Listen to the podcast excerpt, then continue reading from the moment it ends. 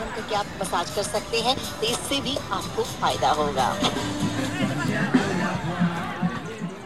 Il Maurice Mon Amour, c'est le podcast qui vous transporte au cœur de l'océan Indien par la voix de ceux qui y vivent. Cette série de podcasts vous est proposée par les hôtels Attitude, parce qu'il est d'expériences marquantes que celles qui sont authentiques. Il Maurice mon amour. Il Maurice mon amour. Il Maurice mon amour. Il Maurice mon amour. Il Maurice mon amour. Il Maurice mon amour. Il Maurice mon amour. Il Maurice mon amour.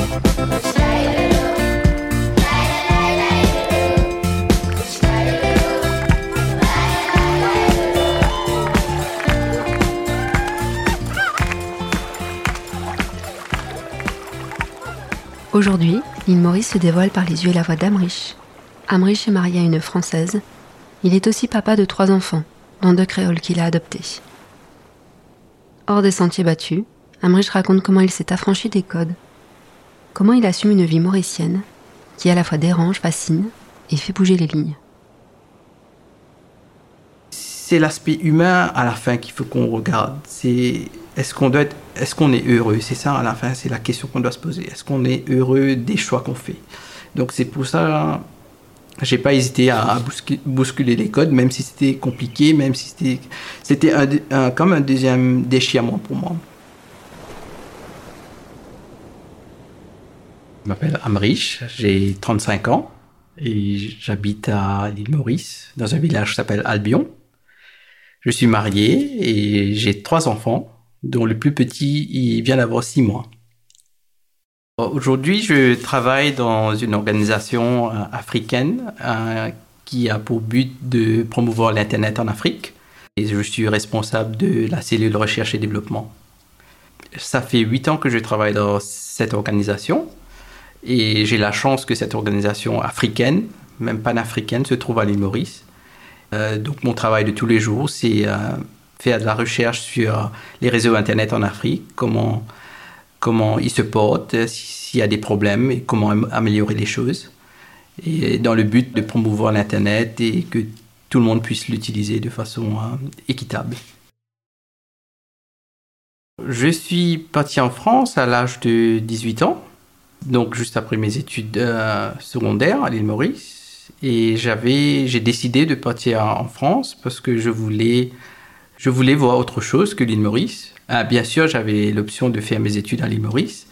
J'avais même reçu une bourse pour, pour aller à l'université de Maurice, mais j'ai choisi de, de partir justement parce que je voulais découvrir euh, un autre pays, une autre culture et, euh, et aussi euh, vivre peut-être mon mauricianisme différemment, dans un autre contexte, dans un autre pays.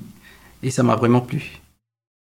Le jour de départ, c'est, un jour que je vais jamais oublier. Euh, bien sûr, il y avait tout le préparatif avant, euh, visa, acheter, euh, les affaires pour partir. Et je me rappelle que ma maman m'avait amené faire du shopping et elle m'avait acheté plein de plein linge, plein, plein de trucs. Elle m'a dit, ah là-bas, il va faire froid, il va falloir que tu t'habilles bien et tout.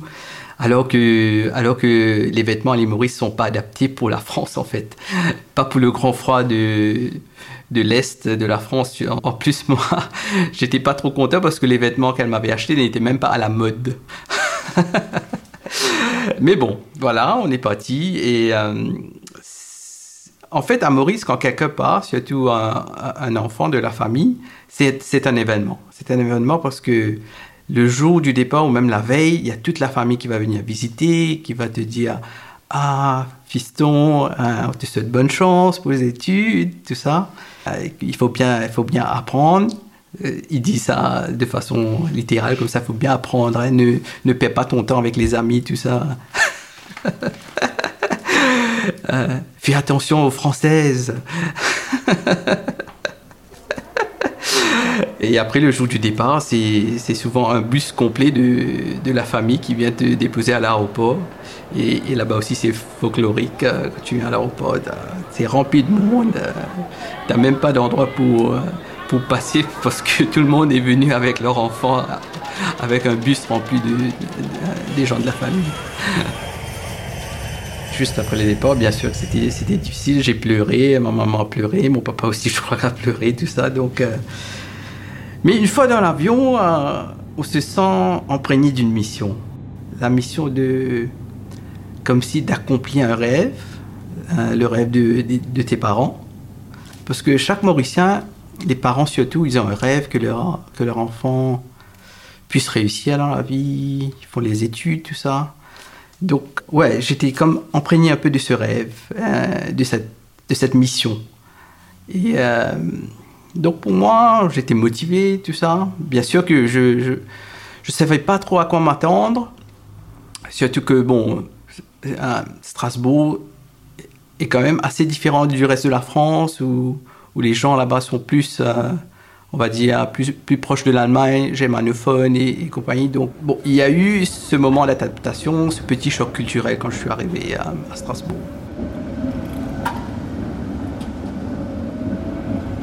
Les choses qui m'ont surprise, euh, bon, c'est un nouveau pays avec un, nouveau mode de fonctionnement. Par exemple, là-bas, c'est la première fois où j'ai découvert le train ou le tram. Je ne connaissais pas du tout parce que c'était la première fois que je quittais mon pays. Donc j'ai vu toute la sophistication d'un pays développé, alors que moi je viens d'un pays en développement.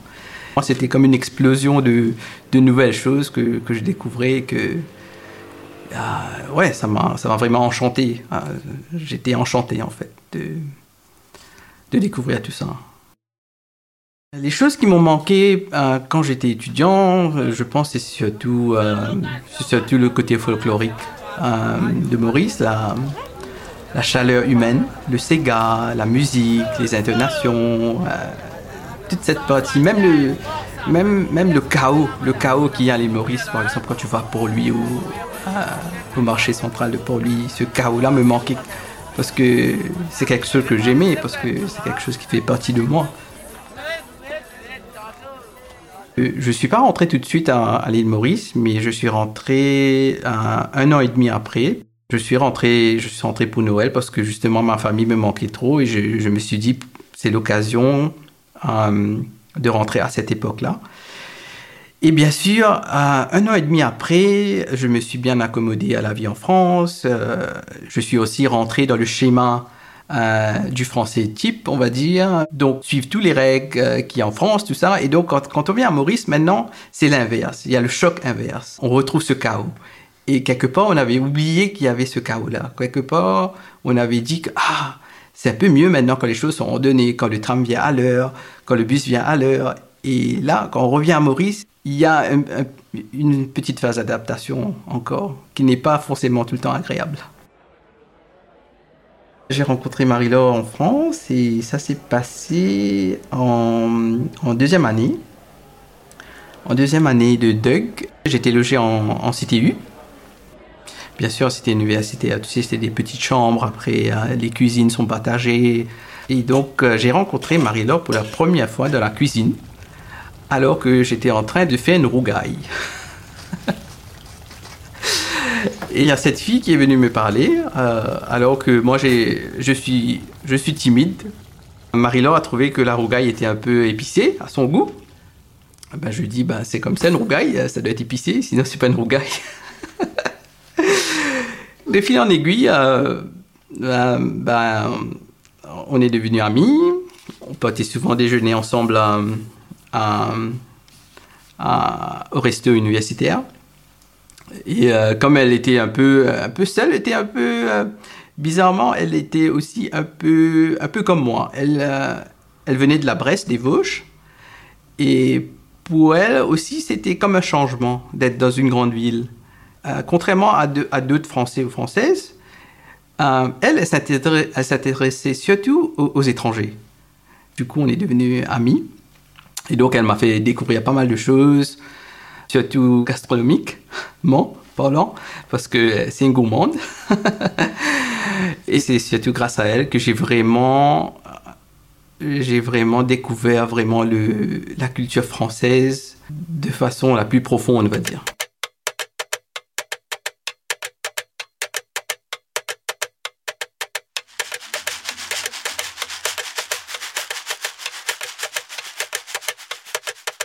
Marie-Laure, c'est mon épouse.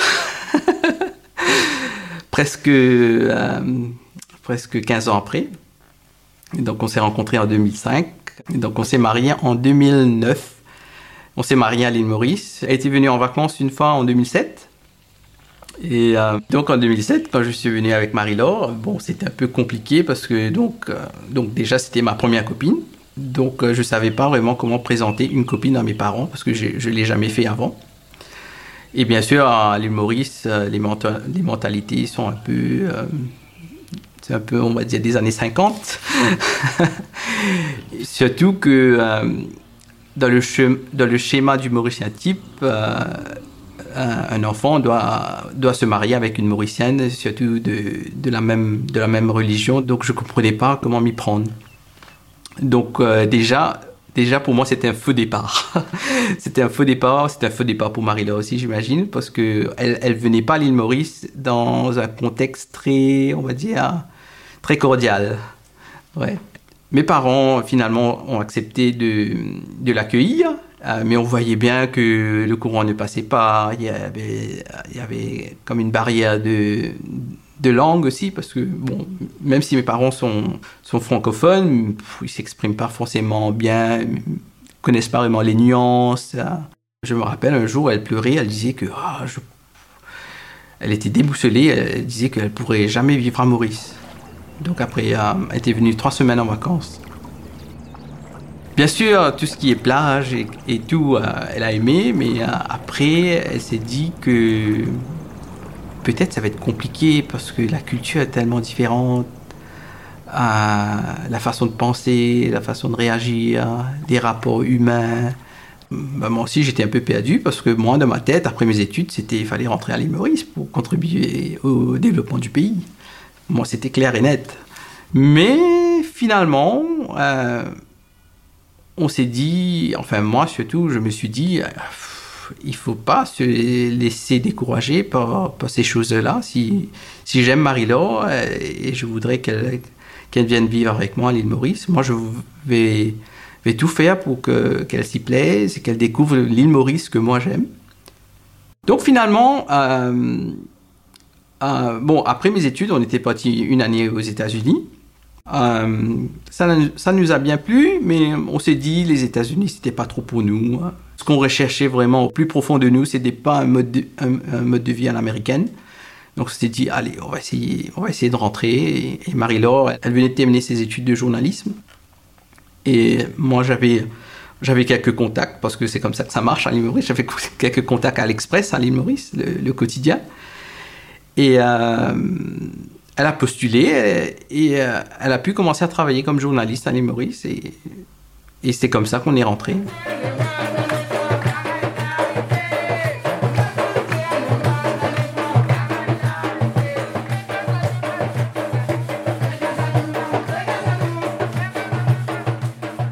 Maurice sans les gens, c'est pas l'île Maurice. Je pense que ce qui a fait que Marie-Laure euh, se, euh, se sente à l'aise, c'est que quelque part dans la famille, il y avait aussi des gens qui, l'appréciaient pour ce qu'elle était, pour, pour les, les, idées qu'elle défendait, parce que Marie-Laure, c'est quelqu'un qui, qui veut changer le monde. Et elle a toujours été très euh, guerrière, très vouloir changer quelque chose, apporter sa contribution. Et euh, les gens avec, avec lesquels on était devenus amis euh, nous supportaient dans ce sens-là. Et c'est comme ça, je pense, que Marie-Laure a, vraiment trouvé quelque chose qui l'accrochait à l'île. C'était vraiment l'aspect humain.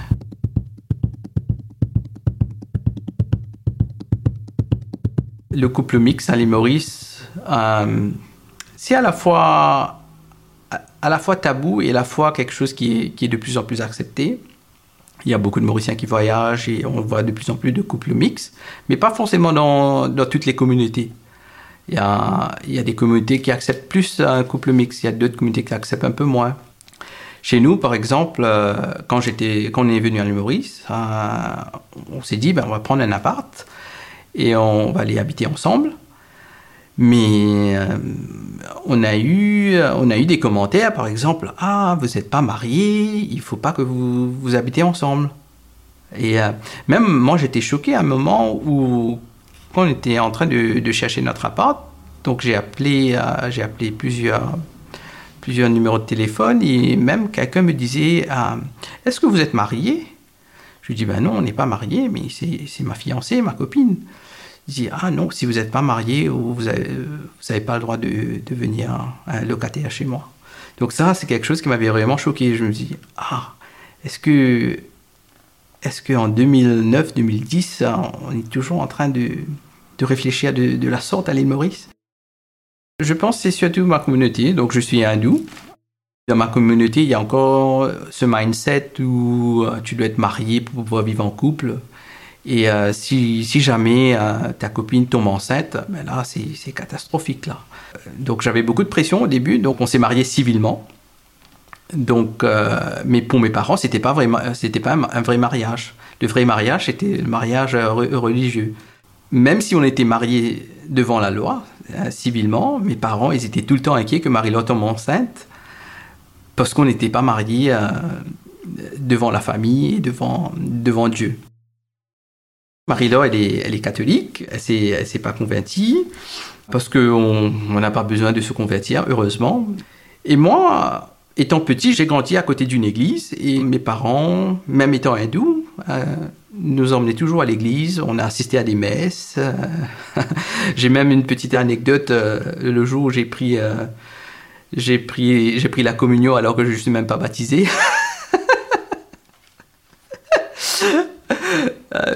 c'était, c'était, marrant.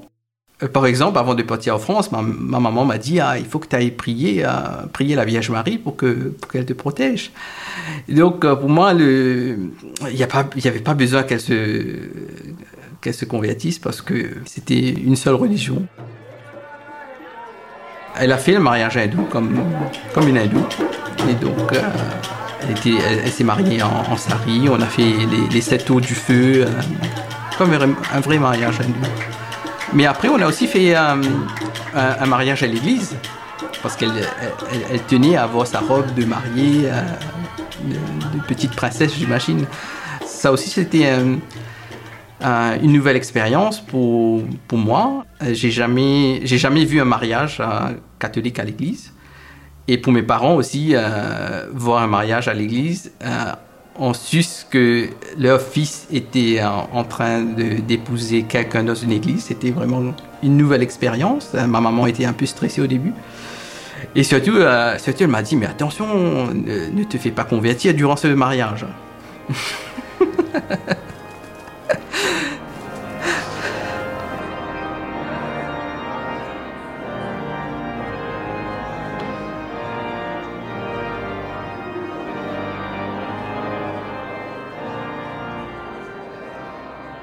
j'ai dû un peu bousculer, bousculer les codes, bousculer les, façons de penser euh, de la société, ou, du moins de l'entourage dans lequel je, je vivais. Euh, C'était pas facile parce que, étant, étant un fils euh, d'une famille, étant l'aîné, euh, on a, on a aussi comme cette responsabilité d'un peu faire perdurer les traditions.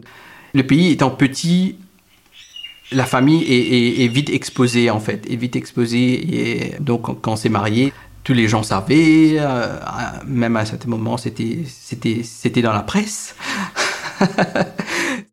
donc euh, c'est vrai qu'à un certain moment, euh, je devais je devais bousculer ces codes, je devais je devais m'affirmer en tant que en tant qu'adulte que j'allais pas forcément rentrer dans le, dans le schéma traditionnel euh, d'un Mauricien qui, qui, par exemple, euh, doit construire et vivre sur le toit de, des parents ou, se marier à une personne de la même communauté. Non, je voulais bousculer ces codes parce que je voulais être comme un exemple pour Maurice. Parce qu'on on, on doit évoluer. Parce que c'est l'aspect humain à la fin qu'il faut qu'on regarde. C'est est-ce qu'on doit est-ce qu'on est heureux? C'est ça à la fin, c'est la question qu'on doit se poser. Est-ce qu'on est heureux des choix qu'on fait?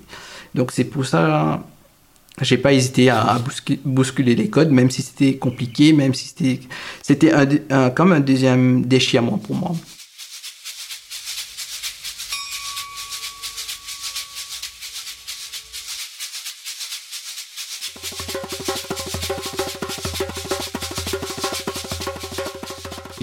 Effectivement trois enfants, Abby, Tina et, et Kezia. Abby et Tina euh, sont, sont, deux enfants dont on, a accueilli il y a, il y a, maintenant, il y a maintenant deux ans. Ils avaient les deux quatre ans quand ils étaient venus de notre, quand ils sont venus de notre famille.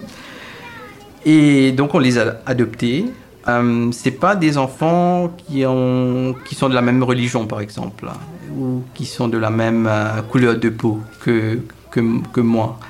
Et c'est des créoles, des créoles de l'île Maurice. Et euh, pour nous, on a juste adopté des enfants. On n'a même pas vu de quelle couleur, de quelle communauté ou de quel type ces enfants sont. On, les, on a juste adopté parce que pour nous, des enfants sont des enfants. Et dans notre plan, on va dire, dans notre plan de vie, on avait comme, comme but de, de faire ce choix-là et on, on l'a fait. Déjà, le fait, la démarche d'adopter même, c'est pas quelque chose de automatique, on va dire. C'est surtout qu'on n'a on n'a pas on n'a pas de problème on n'a pas de problème euh, médicaux. On, a, peut on peut avoir des enfants naturellement. D'ailleurs, notre plus petit est, né naturellement. On est les parents biologiques. Donc mes parents comprenaient pas pourquoi on, on doit adopter alors que on peut avoir, avoir nos propres enfants et maintenant aussi surtout adopter des enfants qui, nous, qui ne nous ressemblent pas. Ça, ça, on va dire que on a encore bousculé les, schémas, les codes, euh, les idées. Pour nous, on fonçait dans une direction qu'on avait choisie. Et, euh, malgré tous les obstacles qu'on a pu avoir, euh, des épreuves à surmonter, ben, on a réussi on a réussi à, adopter nos enfants et, maintenant ben, ils sont avec nous et, ils vivent comme nous et, même ça se passe très bien avec les grands-parents. En faisant cela, nous, on ne voulait pas forcément donner, une leçon ou montrer ou démontrer quelque chose euh, aux Mauriciens euh, ou même à la société. Nous, on le faisait surtout pour nous. Et moi, je me dis tout le temps, le fait d'adopter ces enfants-là, c'est pas une chance pour eux, parce que tout le monde dit c'est une chance pour eux d'avoir des parents comme nous, alors que nous, nous, on pense qu'on est super chanceux d'avoir eu ces enfants-là, d'avoir pu adopter ces enfants-là. Les, euh, les Mauriciens, ils, trouvent ça à la fois bizarre et à la fois extraordinaire, parce que c'est pas quelque chose, c'est pas quelque chose qui se fait beaucoup à l'île Maurice, surtout parce que tout le côté administratif est très, très pénible. Donc oui, les gens trouvé ça extraordinaire. Ceux qui étaient vraiment proches de nous, ils nous ont, ils nous ont bien supportés. Ils nous ont donné beaucoup, beaucoup de, beaucoup d'amour, parce qu'il faut beaucoup, vraiment beaucoup d'amour pour pouvoir franchir à, tout, toutes les étapes d'une adoption, même euh, émotionnellement en fait.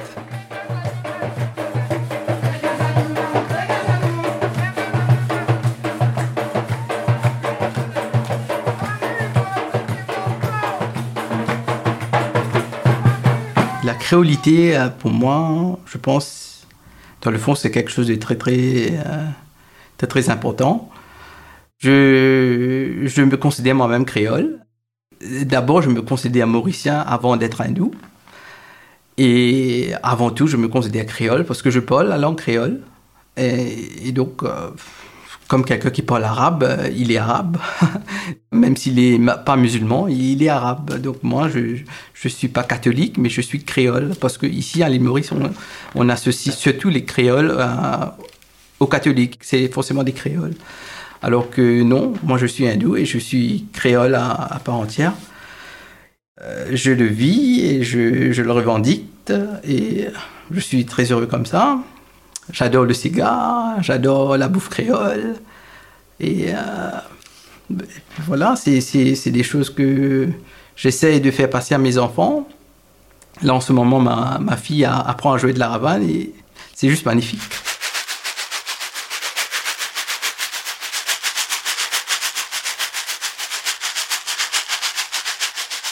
J'ai eu la chance de vivre dans plusieurs pays. J'ai vécu euh, un peu plus d'une année aux États-Unis. Et puis, euh, j'ai fait ma thèse en Afrique du Sud. Donc, j'ai vécu deux ans, deux ans et demi au Cap.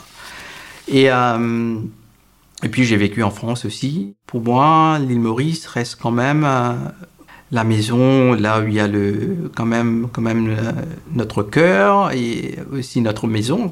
Notre, maison ici, notre foyer là. Même si moi, je suis je suis, un, on va dire, un éternel insatisfait ou euh, un aventurier. J'adore découvrir les nouveaux pays, j'adore découvrir les nouvelles cultures.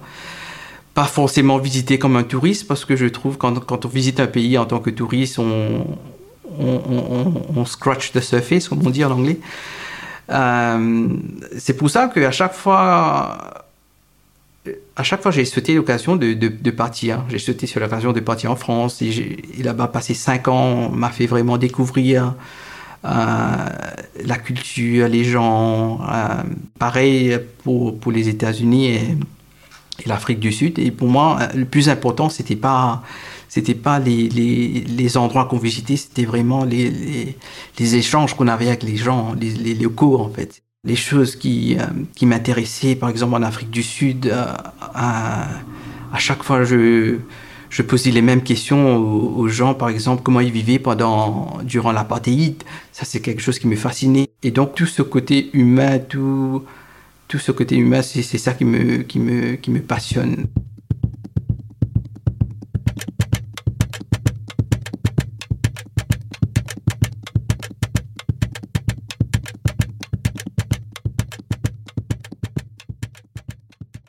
Je pense à Maurice en ce moment, on est, on est comme assis sur, on est comme coincé entre deux chaises. On est à la fois euh, coincé dans notre passé, dans notre, dans notre tradition, et, et on est à la fois maintenant, euh, on a un regard vers le futur, les choses qui sont en train de changer, les codes qui sont en train d'être bousculés, d'être brisés. Donc voilà, donc comment faire évoluer les mentalités dans le bon sens? Par exemple, que euh, la protection de l'environnement, c'est hyper, hyper important. Le respect des autres, euh, que Maurice se, décloisonne un peu parce que on réfléchit toujours encore beaucoup en termes de communauté, de, caste, de religion, alors que alors qu'il y, y, a quelque chose de plus grand que ça. Par exemple, le mauricianisme, on n'en parle pas assez. Ça, serait quelque chose qui, par exemple, euh, devrait être enseigné à l'école. Tout ce qui touche à, la République, à la République même que, que, voilà, on n'est pas, on est d'abord mauricien avant d'être hindou, créole ou quelque chose d'autre. Ouais. Donc ça, j'aimerais que ça évolue.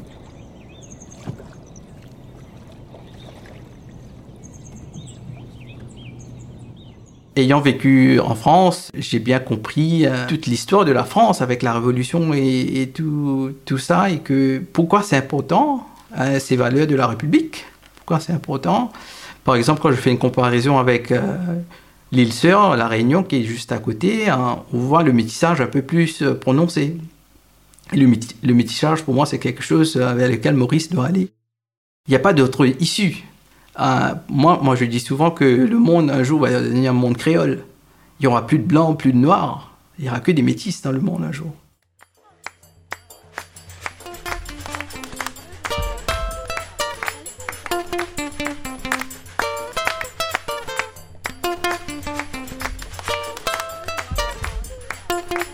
Si vous avez aimé découvrir l'île Maurice à travers la voix d'Amrich, dites-le nous avec des étoiles et retrouvez-nous dans 15 jours avec Xavier. Ce podcast des hôtels Attitude a été conçu par Fleur Chrétien. Il Maurice mon amour. Il Maurice mon amour.